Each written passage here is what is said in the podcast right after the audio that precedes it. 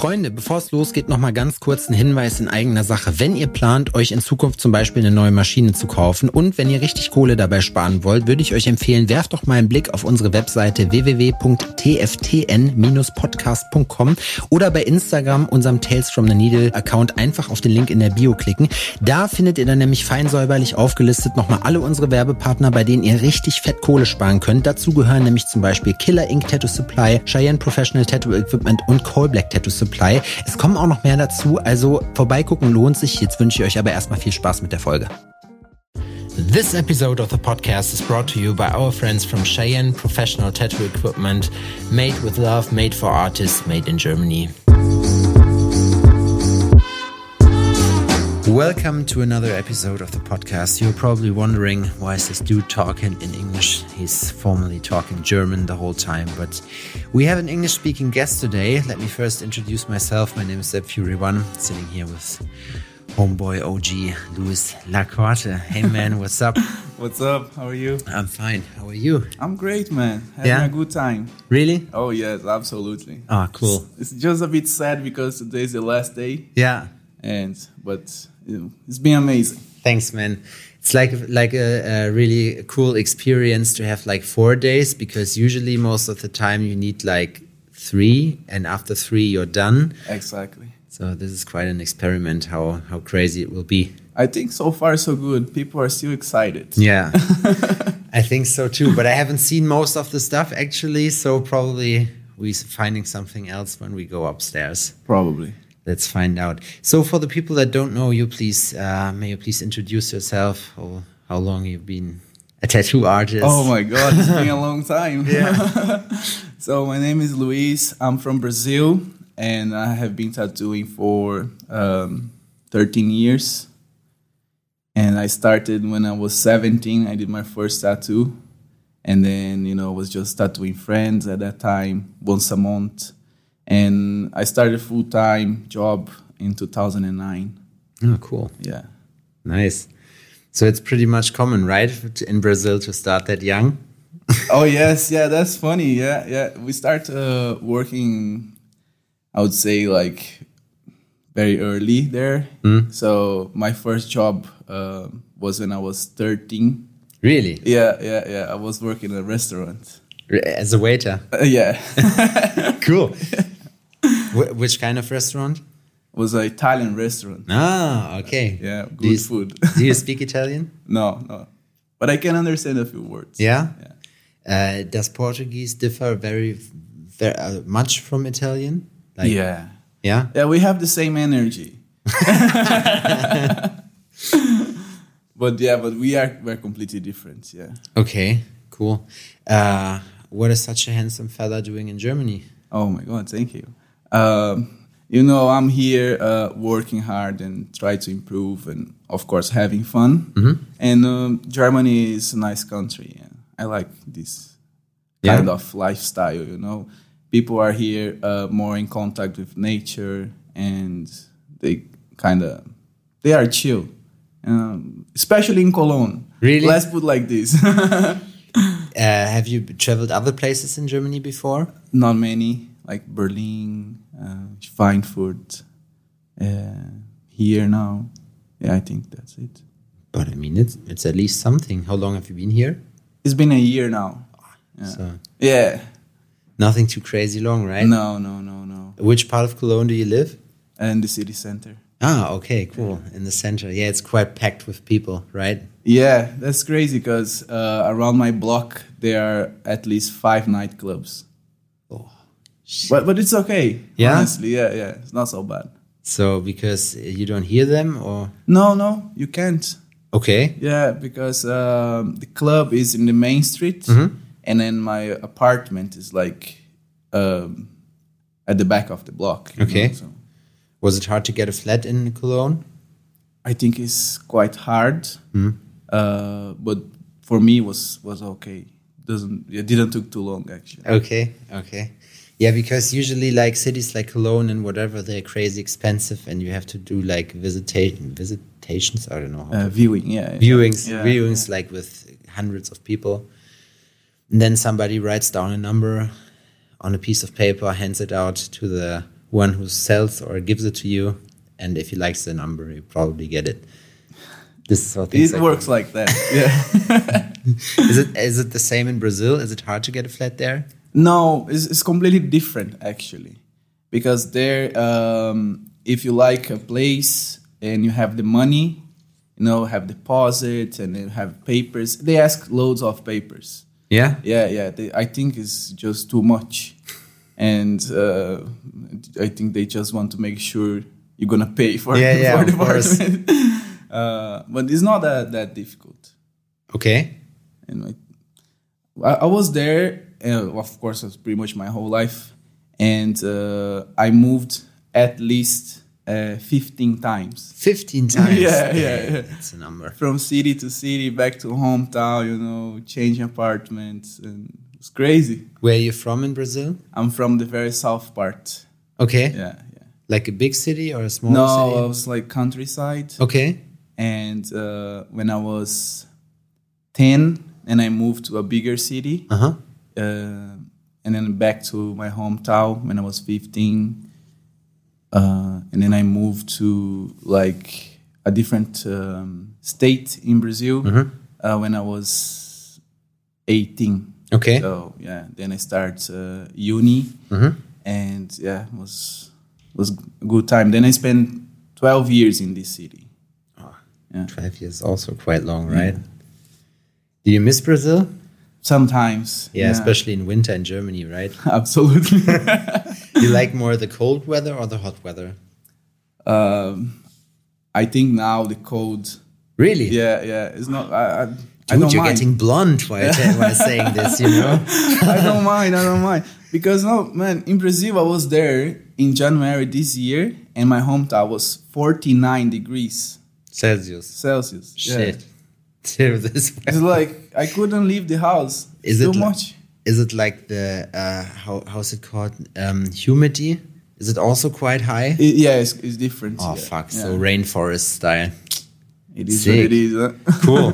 Ah, I've never been to Brazil actually. Like I have friends in Sao Paulo. Uh-huh. Some of them, and they always invited me, but I was like, dude, like you guys barely speak English, and I don't speak Portuguese, so it's probably a, a problem. No, it's not a problem, man. They're gonna figure this out. Yeah? Yes, of course.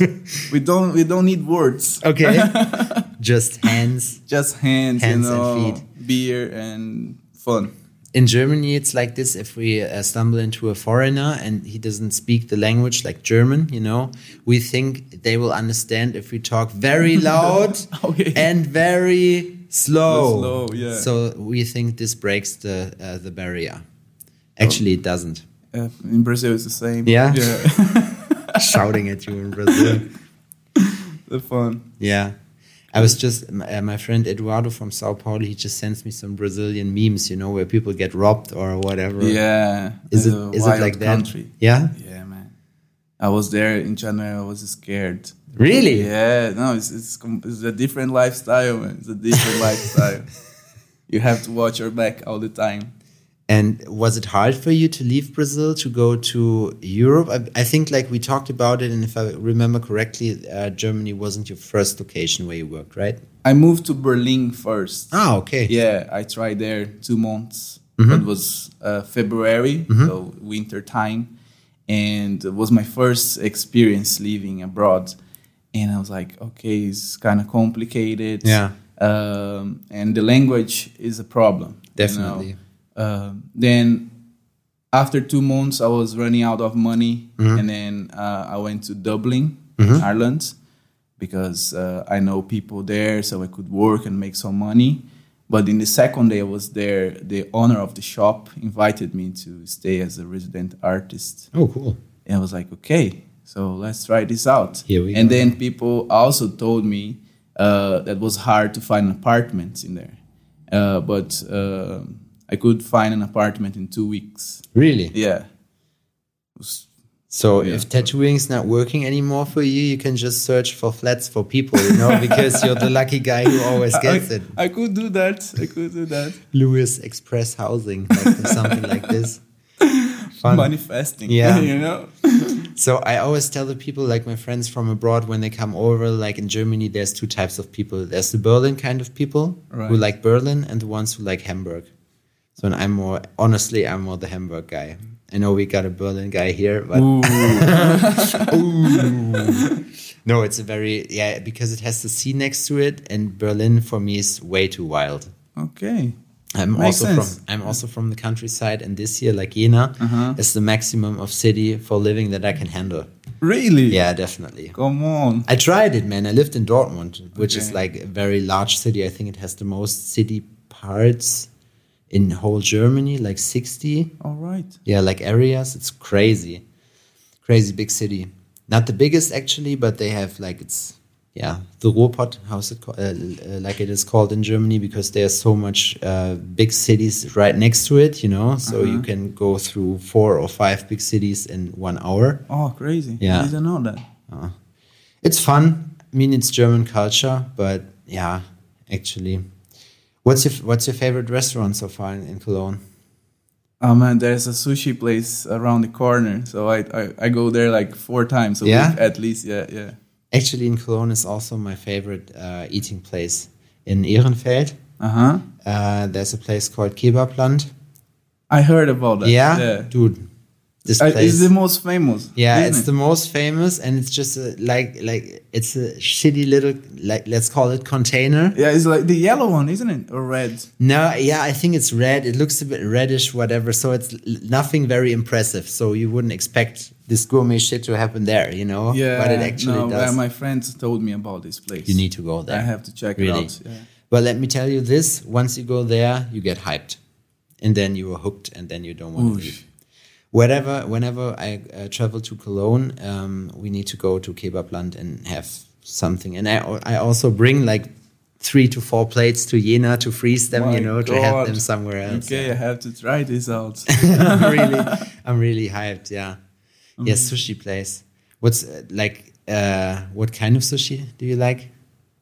um, smoked salmon, Yeah. you know, and um, sashimi are the classic ones. Yeah. But I like the fried ones. Oh, fried is so good, man. Yeah, yeah.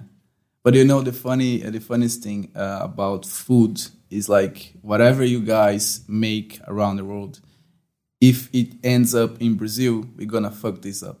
really? Uh, yes, yeah. We have like sweet uh, sushi. Uh, we have sweet pizza. We have ice cream pizza. Ah, you told me about Yeah, this story. yeah, Wait, yeah. Tell, tell us the story about about the ice cream pizza. Oh my god, man! Uh, I was in uh, Italy, Naples, and uh, well, it's well known for um, a Napolitana Yeah. uh, pizza. And then uh, we went to this um, like oldest uh, pizzeria, Mm-hmm. and uh, so the guys ordered pizza and you know like traditional Italian pizza. And they are like having fun, like, oh, it's so good, you know, shaking hands and like, yeah, so good. so yeah. good. um, and then uh, I was like, oh no, it's okay. And everybody's looking at me like, yeah, because in Brazil we have like ice cream pizza, Nutella pizza, and they go like, what? I was like, yeah, Nutella pizza. No, it's not pizza. It's like torta. It's like a pie. It's like, no, it's pizza called pizzeria. Man, they got mad at me. It would be funny when you switch the tomato sauce to Nutella, but like uh, uh, uh, top it with cheese, you know, with melted cheese. But no, they, they put like uh, actually the base is cheese and then Nutella really? and then yeah Guys and are then, fucking disgusting. and then you can have um, uh, banana uh, or um, strawberries. Brazil is a fucking white place, man. It is.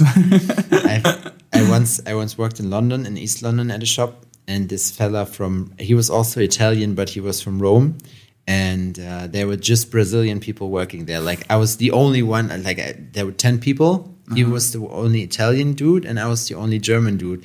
He just pat my shoulders and be like, "White boy, you're not ready for this." no, no, no, no, no, no, no, no. It's a, it's a different experience. Yeah, but I like the people there. They are really, really cool. I just stumbled across uh, some of them uh, in the conventions and stuff, and they work pretty hard, man. Yeah, yeah. We we uh, usually do that. You know, people sometimes they don't understand why uh, we work so hard, but it, the lifestyle is is different. You know, it's more like uh, American uh, mentality. You know, you have to work, you have to make money, you have to get yourself a house and you know buy a car.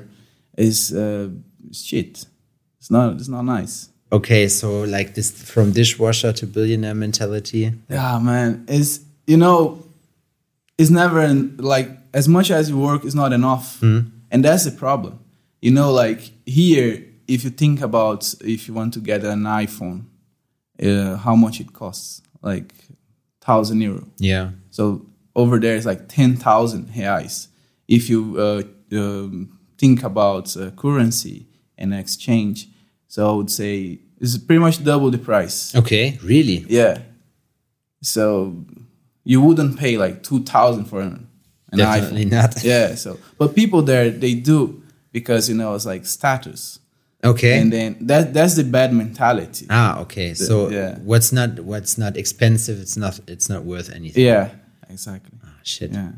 But like I can t- I can say that from like the uh, four days that we got or that we know each other, you know, Uh-huh. because you're such a humble person, and you. because like I was when you applied for this uh, thing here, it was like. Is, is this okay? Okay, because you, you have so many followers, you Yeah. know, and like you are such a great artist, and we didn't had any touch points before, so Yeah. it was like very to me it was really humbling to be honest. Nah, man, this is a pleasure for me. You know, like My I'm pleasure, here man. and I was like just having fun. And that's the thing about social media. You know, uh, you can you can have loads of followers, but doesn't mean anything. Yeah. You know, uh, like most of uh, most of my followers they are from um, um, America or Mexico. Mm-hmm. So I don't have many followers in here in in Germany. Okay. you know what I mean. So in the very end, it's just numbers It is. Yeah. and I like I like what I do. I appreciate you know working hard and you have seen me working like six seven hours Definitely, man. and uh, but it, you know it's not because I want to show off or I want to take a, a picture to post and you know is because my clients they have they are having fun. They, they they they really like the designs and you know we spend like six hours together. We talk a lot and you know it's like it's just just a great time. And um, for me that's the most important thing. In the very end after six hours you, your client still smiling you know? Yeah. it's like oh thank you so much. I love it. It's like man you know it's the best job ever this week, uh, one of your clients came back two times, you know? yeah the first one yeah two days in a row Yeah. But it looked really crazy good what you did. thank you So, was it like, uh, was this Instagram stuff ever important to you? Like, did you ever not force to be where you are now there, or did did it just happen? No, I, I worked hard on social media, to be honest. Because, you know, uh, when I started working in, in Dublin uh, at Legendary Tattoo with Isnard Barbosa, uh, I didn't have any clients. And he goes like, man, you know, Instagram is the key now. So just post every single day. So we had actually a schedule for posts. And then I was like, okay, let's let's do it, you know. And what was great, so I had like clients from uh, America. They uh, just book a flight to Dublin for the weekend just to get the tattoo done, Cool. have some Guinness, and you know go back home. Yeah, I was like, really, you are here only for the tattoo? And he goes, yeah, yeah, pretty much, yeah. Like, man, imagine that. Yeah. It's amazing. It's very how how does it feel like when people like fly all across the world just to get a tattoo from you? I cannot lie to you. You know, you can feel the pressure, and uh, but in the very end, it's just amazing. You know, like I remember the first week when I started getting clients from other countries. Uh, I was going back home and I was talking to my ex-wife and say like, "That's so crazy." You know, like people are like traveling all this uh, way to Ireland just to get a tattoo. It's like I'm not that good, and then. Um, I don't know. It just happened, you know, but it was hard work. Yeah. And if you say you have like a schedule, did you find out by yourself? Did you have something like a manager that uh, took care of it? I'm just asking and because I'm curious, you know, because Yeah. there are so many. This is something like uh, there's so many tactics about it, and f- I always talk to people that have a lot of followers just to just to get an idea of what's possible, you know, Right, yeah. Because uh, to me, like I, I also have my community. I have like 11 grand, I think, but it's just like you said, it's just a number. Mm-hmm. But it's also like sometimes it, I'm just curious how this stuff works out. You know what the people did to go where they are because Yeah. obviously not everybody is capable of doing it, and obviously there's no blueprint for us. Yeah. like do this and you get that. Yeah. So actually, um, like I, I do everything by myself. You know, social media, whatever, like bookings. Uh, but definitely the the main point was uh, when Isnard started sharing uh, my posts. Okay. So like he's just a great guy, you know. It was so uh, amazing working with him, and um, he was just like you know let let's do it this together, and was also uh, great because he opened up a private shop, and when he left uh, Dublin Ink. And I started working uh, with him from the second month. Oh, okay. So you know, it was like brand new Very shop, beginning. yeah. And he was so excited, and then he was like, "Okay, I'm gonna post here, I'm gonna share your uh, designs and tattoos." But man, you have to work every day. If you don't have clients, you have to draw, and then you are next to this guy. You know, like you have to do something. And then I was like, yeah, I was working super hard and you know working on Instagram and social media and talking to clients. And at some point, you know, you, you go crazy. Yeah. I was uh, I had like four hours sleeping Crazy. for six months, and I was like, you know, it was just just work, work, work, work, and yeah, but but I'm happy, you know. I don't suggest you doing that, especially now you're about to get married. Don't do it. but uh, you know, in the very end, everybody says like, "Okay, hard work pays off." It does. I think so too. Yeah.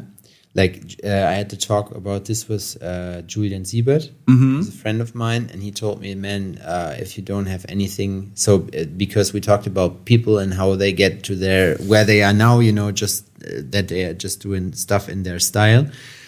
And he told me that uh, at his shop, if you're not able to bring your own clients for the stuff you do, you're just getting booked. Right. And of course, you do go getting all the walk-in stuff, which is like if you are an artist, not that usually not that good selection of work to do. And he said, yeah, and then you draw and draw and draw and draw, and then you will see that it will slowly, but you will get to the point where you do, where Yeah, you're just doing I your agree. own stuff. Yeah, th- this guy's a machine, huh? He worked at my shop here, like uh, when lockdown occurred. Uh huh. and he was he came to the sh- studio by 11 in the morning and he left by 1 or 2 in the night. Three days in a row same customer. Man, dude. It's wild. really wild. Incredible this is why i looked at him and i was like dude if i would ever work like you it's just like burn out from the first week i would just quit tattooing because i would hate it so much Yeah. so for me it's actually too much but it's so inspiring to be around people like you or like him you know that work so hard and do such a great work uh, that you can see what's possible if you just put it out Yeah, but I think there there are difference also. Uh, of course, you know, like the approach you you have to to to have to to handle three days in a row. Yeah. So I I I don't think I can because I'm not the guy that you know makes preparation and you know I have a plan for the tattoo. No? I, no, I don't. Look, uh, here people are asking me like, okay, so how do you mix your colors and do you have a plan? You think about this in, in advance? It's like, no, I just pretty much ask my client like, uh, what colors do you like? And uh, and then I just go for it. That's why it takes too long for me to Okay. get the, the piece done. Yeah. Because you know it's not like ah, okay so we have at least uh, a schedule like ah today gonna do this and this and that. So i have this color uh, palette here. And then you have like some you know I would say like sketch uh, colored. And i was like no I, I don't do that so it's just my way Yeah. i know uh, could be different Yeah. uh, but i like the way i work Honestly, like the the outcome speaks for itself. So obviously you're doing something right. i think so Is it like hard for you? Or does it take you long to draw your your stuff? And do you draw it like in advance, or do you draw it when the customer is there? How do you do it? uh, usually in advance um, now i prepare a sketch uh, the night before and i just uh, finished in the morning Okay. Um, but sometimes you know you have to prepare uh, the design and think about but you get at some point when you trust yourself and you have like good reference Yeah. and it's like okay that's it so i like this kind of pressure Okay. so like we are like in brazil we have a joke uh, that says like okay i have enough time to be late okay. Yeah. You know? Definitely. yeah. and uh, it's always like that. Okay. So for today, I have a client at one, and I don't have the design yet. So, Okay. yeah, What do you do today? it's a Hannya mask.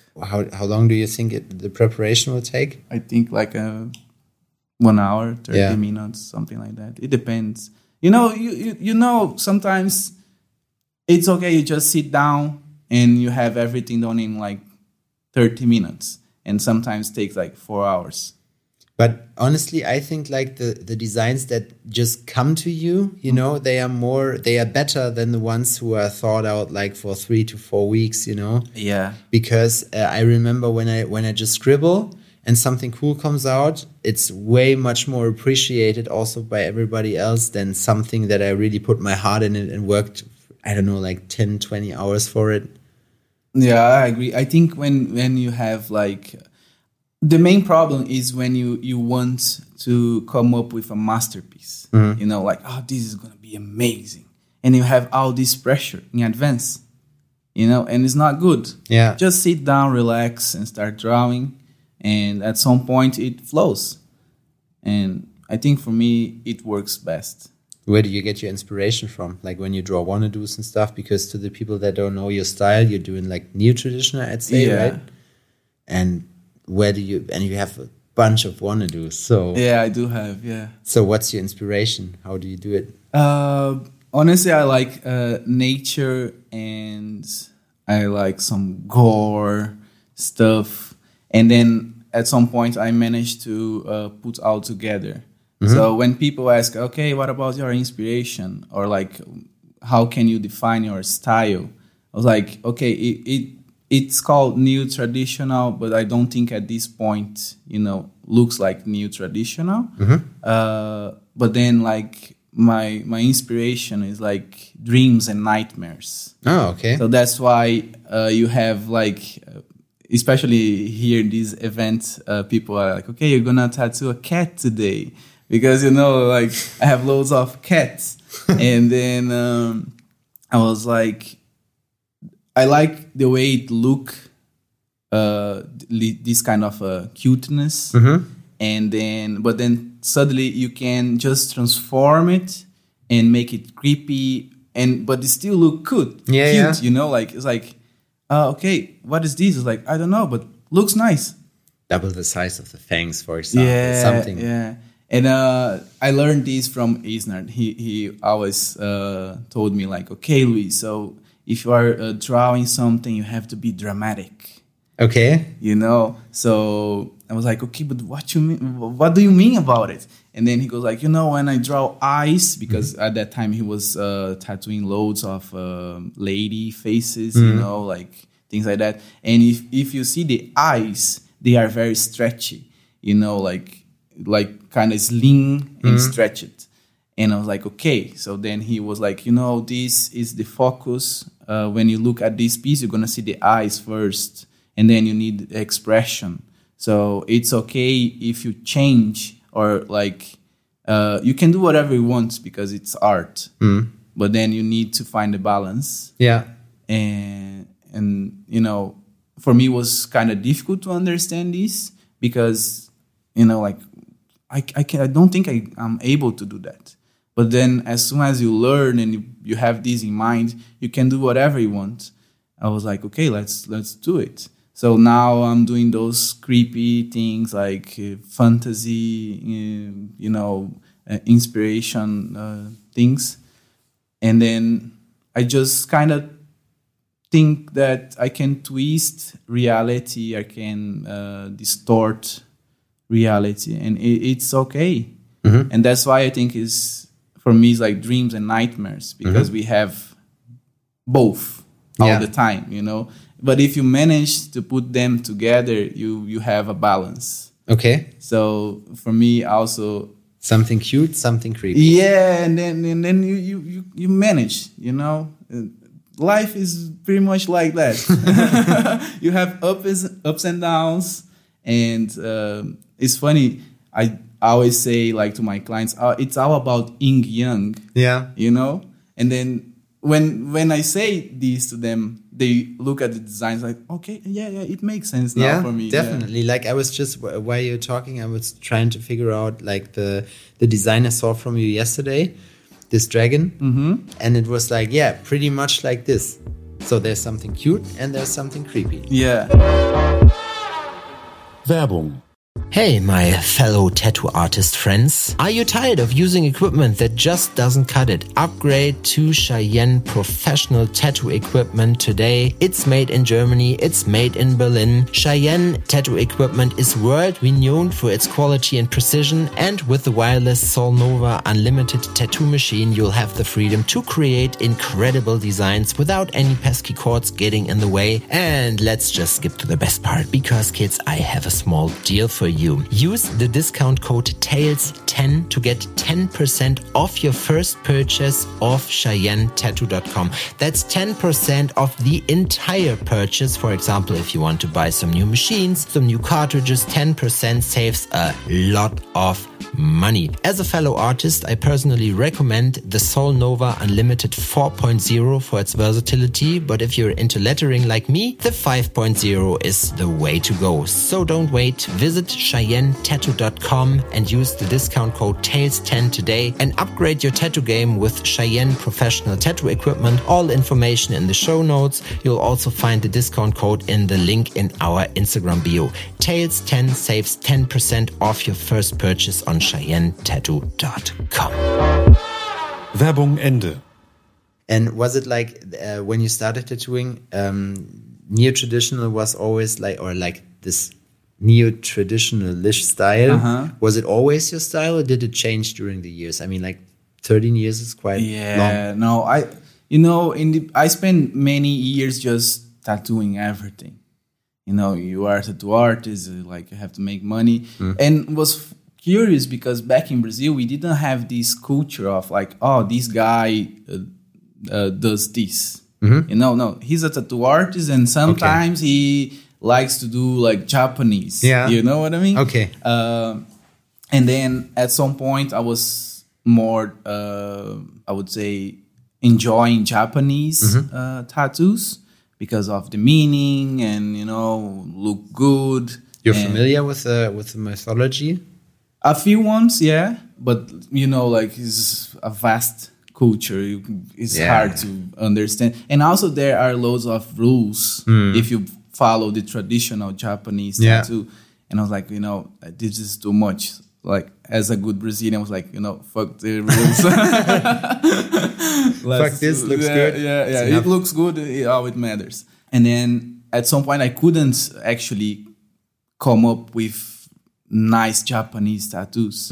And I remember a guy, it was the very first guy, this Brazilian guy called uh, Mauro Nunes.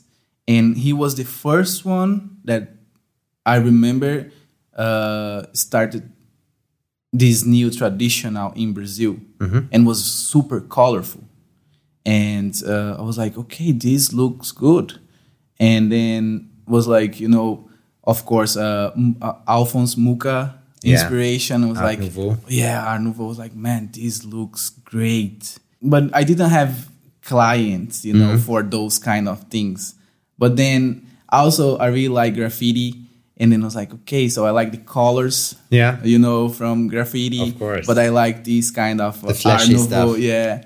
And then I was like, okay, so at some point, this guy was was doing that because uh, his work is was pretty much purple and yellow.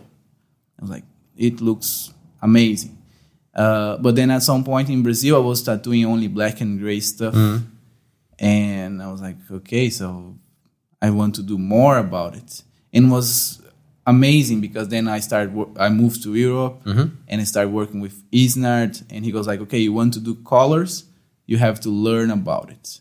So you know, go to YouTube, check that out, videos, and check it out. Um, digital artists and learn from them. And I was like, okay. And then I started watching those videos. I had no idea about, you know, color combinations. Like, okay, ah, let's take this color and this and this and put all together. In the very end, it was like, fuck, it looks really bad. Just something meshed. yeah. And then, uh, yeah, he he was uh, amazing. Like, um, you know, giving me all this information, and I learned from from him pretty much. So you isn't it isn't it funny that like we are tattooing like approximately this the same amount of years? So I'm also like in my 30 year, my 13th year, and um, isn't it cool? Because I know when I started, there was nothing on YouTube. There was even barely something you can read on on the internet about how the machine works, and especially in Germany, you have to send to the supplier if you want to buy from a professional supplier. You yeah. just send your permission that you are a professional tattoo artist, like you're in Germany, it's called Gewerbeschein, you know, Right. Which is actually not very, it's not uh, not a KO criteria because it just uh, is 15 euros, and you just Okay. go here to the officials and just pay the 15 euros, and then you get the permission. I'm an artist now. yeah, yeah, and then you were a tattoo artist, like legally. And uh, today, like you said, and this is cool because you, you did it by yourself, is like just checking out stuff, educate yourself on on the stuff because there's like all the information about everything on the internet, mm-hmm. and it's just like a question away. yeah. You're doing a lot of research on, on Google, like except for search for restaurants or whatever. like if you if you have a, an, an issue like also with colors and you think, okay, my color game in this and that direction is probably not 100%, but 95%, and I want to improve it. Do you still look it up, look things up Yeah. on a regular basis? Yeah, I really enjoy it. Uh, spending time watching videos on YouTube, you know, it, as you said, like the information is out there now. Yeah. and sometimes we don't realize. Uh, there are people they spend their whole life writing books and putting all the information out there, Mm-hmm. and we don't read it. Yeah, it is. You know, and then it's like, okay, I'm struggling with this and that. It's okay, good. You know, there's a book about it. Yeah. You know, the guy spent the whole Yeah. life explaining that. And uh, I remember it's funny because when I started tattooing, uh, I had no idea about like how to set up a machine or whatever. And uh, so I bought all the stuff on internet. And uh, when it arrived at my place, I was like, okay, let's do it. I was like, okay, like we have needles, we have tubes, and we have this machine and have this cable and power supply. Okay, so uh, let's check YouTube and make sure like uh, I'm gonna do this right. Yeah. And I remember there's one video the guy was ex- was like very bad, you know, like but he was explaining everything. Yeah. And then I was like, okay, I set up the machine. I was like, okay, good to go. it it Okay, went- I'm a tattoo I'm artist tattoo now. artist. I'm a tattoo artist. And uh, ah, but it was terrible. I had no idea. Was it a coil machine? was a coil machine, yeah. I, I ordered mine, my first machine. It's also like, it sounds so familiar to me. So I got this coil machine and I didn't even know where to attach the clip cord. I looked at it and I was like, saying, and then the screw wasn't to the, I don't know how's it called in, in, uh, in English, to the feather, you know, the, the, um, the spring. The Oh, yeah, spring, yeah. To the spring. And the screw wasn't attached to the spring, so it didn't had contact. So Yeah. the machine obviously wasn't working. So I called the support and was like, dude, your machine is broken. and then I'm so ashamed of myself. No, but I remember it was doing the same mistakes. You know, I had no idea how to tuning a tattoo machine. I was like, okay, it's like you know, it's working, so let's do it. Don't change anything, you know, plug and play, and was uh, was funny. Was it hard for you to find like people that wanted to get a tattoo from you first, and did you drew before so that they at least seen some of your work? Because I think like when you are a good artist by yourself, it, it's pretty much easy to find somebody for a new medium. Yeah. No, I had no idea. I had no idea. I, I just bought some um, tattoo magazines, and I was just copying the tattoos from from the magazine. You know, I had I had no idea, but I had I had friends at that time uh, they wanted, but I was like, you know, I, I I don't think I can handle it, and they wanted like kind of realistic stuff, and I was like, no, no, The no. bullshit. what about a tribal? Yeah, solid black. Uh, it's just just black. And I remember the first guy I, I tattooed. Um, he was a friend of a friend of mine, you Yeah. know, and he was very excited. I was like, okay, let's do it. And then he thought I was professional at some point, you know. I was like, no, man, this is my very first tattoo. And then uh, he was like, okay, let's do it. And took me like three hours to just finish the outlines Okay. and the guy uh, sold me like a very bad ink and the tattoo was just like you know disappearing It was, Yeah. like fading like holy shit and i remember then after like two months i managed to uh, get some money and buy like um, was a Star, a StarBrite Yeah. black Oh. ink and then i was like i was tattooing I was like okay now i see now we're talking. yeah, and it was uh, was funny, man. The bikini was just amazing. Have you been connected or uh, been very well connected to the tattoo scene before moving out of Brazil? Yeah, Yeah. So you did conventions a lot. You knew people. conventions around uh, my um, um, this, uh, state. Yeah. you know, and of course the biggest uh, the the biggest conventions are in São Paulo and Rio. But then Brazil is so big, and you know if you travel, uh, usually you have to take a bus because like uh, well now it's okay to take a flight, but back in the days was so expensive. And then you know you need you need like from my hometown to São Paulo, I think it's like twenty two hours or something. You know, in São Paulo is like in the middle. By car, not by feet. or, And- or by horse. no, whatever. no, no, no, no. We have cars there. Yeah. and electricity. yeah. it's a bad joke. Fuck. um, but yeah, you know, it's it's difficult to connect at some point. That's why internet and social media for me is just an amazing tool. Yeah. And people are still complaining about this nowadays. Like, oh, okay, Instagram is shit and this and this and that. But it's for free. It's still for free, you know? So if you want more, you can just put some money there and, and that's it. Or play But- by the rules and Yeah. put some reels on. Exactly. But like for me, I was in contact with. Uh, dude, I don't know if um like the so the you remember this social media called Orkut, Orkut, Okay, no. something like that.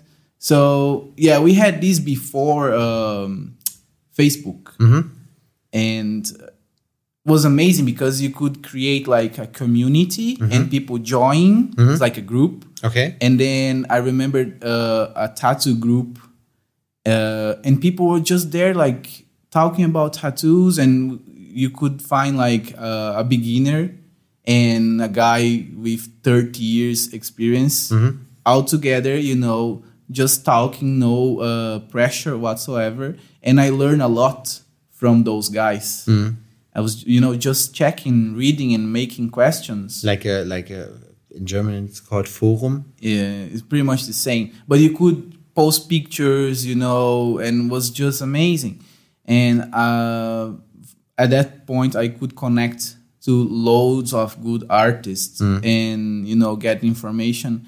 But I'll- also, you have to make questions. And and here, like last night, I was talking to a girl, and she goes like, "Ah, you know, I really want to talk to you and ask about your colors and how to do this, but uh, you know, I, I wasn't sure if I could make questions." I was like, "Well, if you don't make questions, This you is the don't purpose learn." of this event. Yeah, yeah. So, and I was like, you know, I, I have no problem uh, telling you all the information you need. If you want, just ask me something, you know, because I don't feel like uh, in our community uh, there is a competition. You know, No. like even if I if I tell you all the things I know, you're gonna do something different. Yeah, I wouldn't be You able know? to reproduce it. Yeah. It wasn't even the purpose for this. But is it? Do you share your knowledge like with with Ren with everybody, or is it just like that you need like a certain connection to the people? Like if you see, okay, that he's a he or she's an artist who is really trying, you Uh-huh. know, or it's just something like, yeah, just tell me. But you know, if you are not interested, you don't make questions. True. Yeah, you know, when- you make questions, it's because you want to learn. Mm-hmm. It's not like okay, you don't you don't talk about tattoos if if you are not interested. Mm-hmm.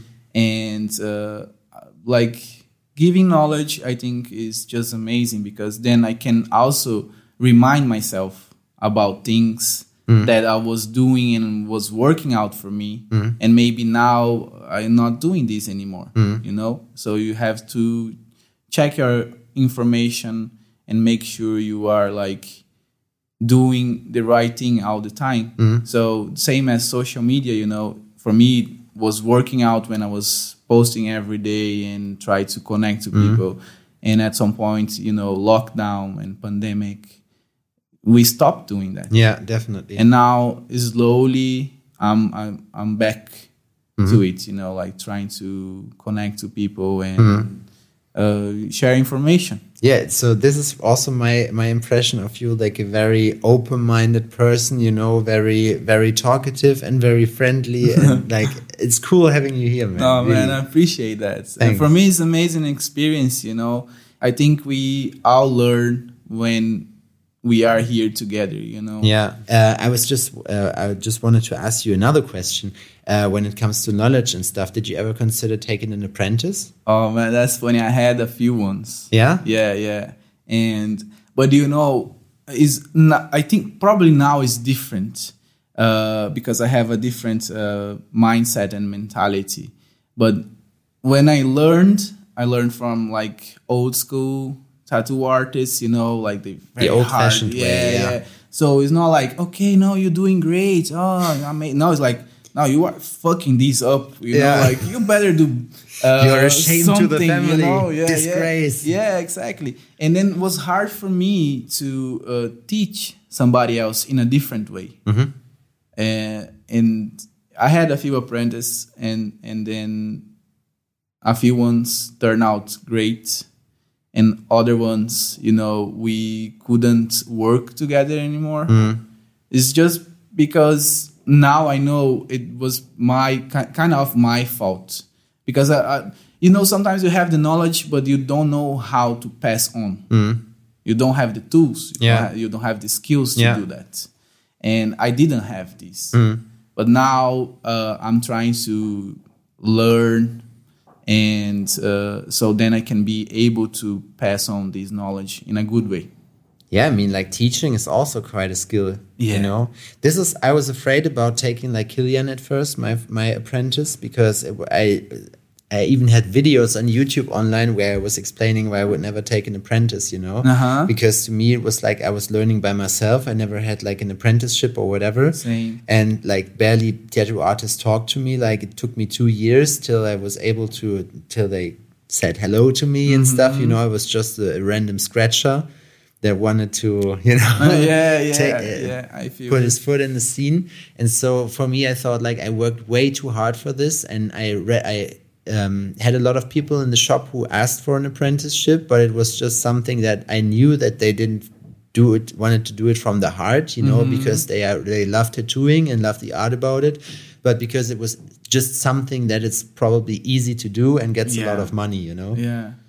But also imagine like you have somebody that gonna follows you and and you have to do something about it, you know. You, Yeah. you, you need to learn how to give the information and it is not easy because we still have to work, draw and then private life and then you also have like an apprentice. yeah So it's a lot of work. Definitely. and I I'm pretty sure you want to do this in the right way. Of know, course. like it's not like okay, come over here, so you have to clean the floor and No. uh, clean the toilet and You're taking you know. responsibility Yeah. for somebody's life because he was he was he was putting all all his hope in you, or you, you are he wants to learn something from you to be a professional tattoo artist, you know, that can stand by himself, that gets everything, that knows everything about the scene, or wants Yeah. to, has the possibility to learn everything about the scene. So.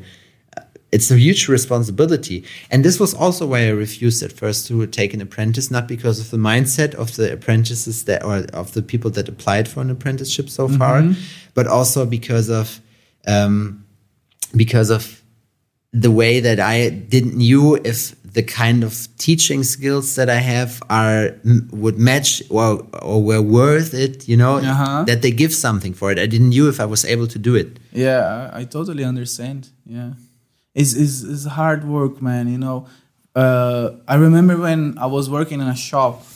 Uh, I worked almost three years in this shop at the desk only, and the guy uh, knew that I was tattooing at home Okay. and he was fine with that. Okay. You know? And uh, so then at some point he goes like, okay, you want to learn, blah blah blah blah blah. I was like, yeah. And he goes like, okay, so let's do it. Man, I had to clean toilets four times a day, and I was like, okay, I finished. And he goes like, okay, go there again. I was like, why? He was like, no, just because I'm telling you that. And I was like, all right, so you have to clean again, you know? And I was like, what's what's the point? Mm-hmm. Is is this kind of mentality when you don't know how to to teach somebody else? You just start like acting reckless. Yeah, wasting time. Yeah, just wasting time, you know. But I really wanted to learn. I was like, okay, I'm gonna stay here, gonna clean these fucking toilets ten times a day, you know. And if you ask me for an eleventh time, I'm fucking showing up. Yeah, man. And uh, but it's kind of sad. I spent almost three years in there, and I I could uh, tattoo actually two clients. That's it. And then when I was about to leave the shop, he goes like, "Oh man, I'm so sad you are leaving." Yeah, of course, Of course, I I'm doing everything, you know. and I was like setting up the station, setting up the machines, cleaning um, all the tubes, you know, Mm-hmm. and uh, um, make uh, how how do you call this when when back in the days when you had to. Uh, Sold at the so needles. yeah, yeah, yeah. I was making everything. Do you know how to do it? Yeah, I, I know how to do it. It's good to know, you. and it, it you know if you don't keep this up, you know, at some point nobody knows. Yeah, you know true. how to do it, or like okay, like such was such like a long time ago, and we don't have to do this now. We are dependent, kind of, right? Yeah, of course. And uh, I have seen these uh, with um tattoo supplies, you know, like materials, because people they have no idea how to fix a machine. Yeah. If they use coil machines, they don't know how to fix. Yeah. Or like even like turning the machine Yeah, and about uh, pen machines. Yeah. They they don't know how it works. yeah. I was like, but you, it's your like tool. It's your profession. You know, you have you have to you have Yeah. to be curious enough to learn about uh, your materials. Hmm. You know, your tools. And I think it, today is too easy. So ah, it's not working. So throw away, get a new Yeah. one, and that's it. I mean, within you, I'm, I'm working with Cheyenne, and there's barely stuff that you can do by yourself.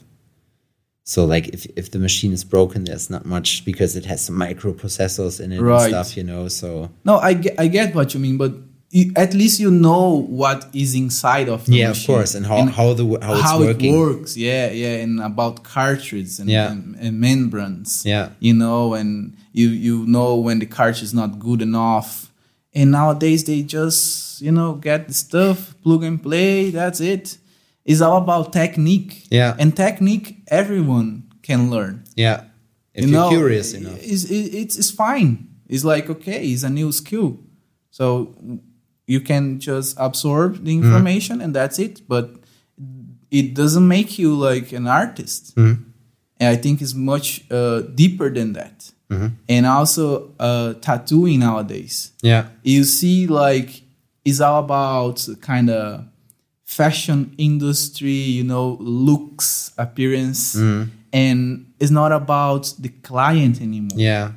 so Or the art by itself. yeah the art yeah yeah you see like uh, and, and i'm not here to uh, judge anyone because i think everybody can do whatever they want Of course. but for me it, it, i started because i wanted to connect Mm-hmm. to people and if you think about the meaning you know you are sharing energy Yeah. with your clients and people just don't understand that Yeah. like those uh, young tattoo artists you know because it's hard for them also to get good information because old tattoo artists they don't want to Mm. Everybody tell has a secret, you know so then you have this uh, half part of the community judging the new artist you But know don't teach. don't teach Yeah. yeah. man so it's it's pretty sad and then the ones like you see out there the ones that try to help they charge money Yeah, for of that course. you know oh let's make a workshop let's do this and this and that you know i i understand it's a business you know Mm-hmm. industry you it's fair there's one thing everybody has in common who's here, and this is dedication, man. So whoever I talk to, it's like the the story is always different, of course. Also, uh, what they are interested in and stuff, but the motivation itself and the how the view and tattooing and on the art and on the beautiful stuff that we are able to do with this, always the same. yeah And this is what I like. I, I have seen people working hard and they are like you know doing their best every day and they are so happy yeah. and it's different uh, from other uh, conventions or you know when you see artists just like head down working Yeah. the whole day Mickey showed me like this year. Uh, I took Mickey to some conventions uh, to Amsterdam and to no, she wasn't in Berlin, but to Amsterdam. Uh-huh. And she reminded me of also how to be at the convention because most of the people there just are frowning. They're just sitting there, you know, with their with their like this looking pretty bad and stuff. And just looking at the customers like pretty pretty grumpy you know? And then be like hey nobody wants to have a tattoo from me you know? And Why mickey so? is yeah why so? And mickey was like hey if, if you if you stare a second too long Mm-hmm. she's coming to you giving you a sticker. Hey if, do you have any questions? May i help you about something? Do you have a great day? You're Yeah. enjoying the show? This is what it's about.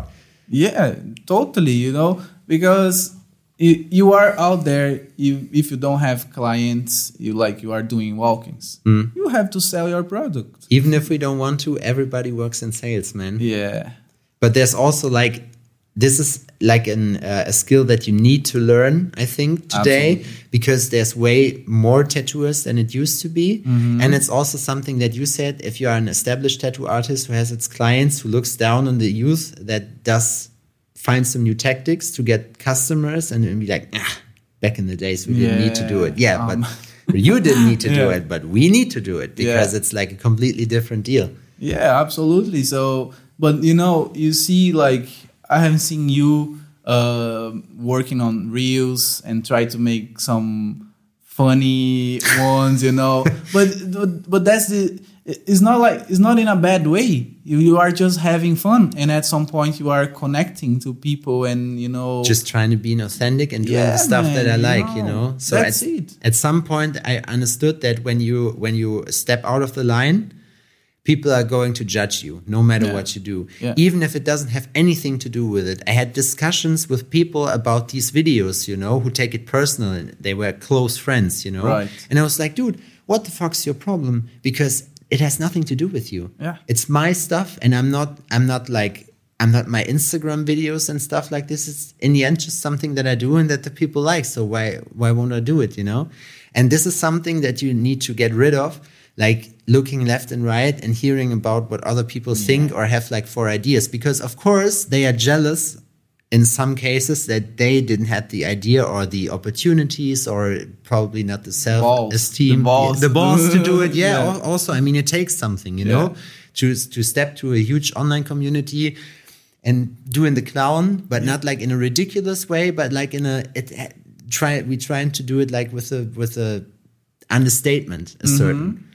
You know, I don't want to, tattooing is way too important for me that I don't, that I want to be ridiculous about it. And I'm also pretty serious about the craft itself, you know? Mm-hmm. I think like everybody has, has their own uh, techniques about it. Okay. So the time's up.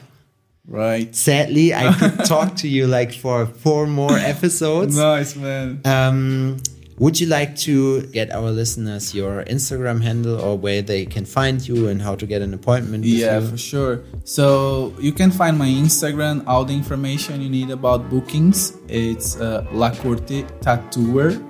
Uh, just go there, check it out my work, and check my website. Any questions, just send me a message.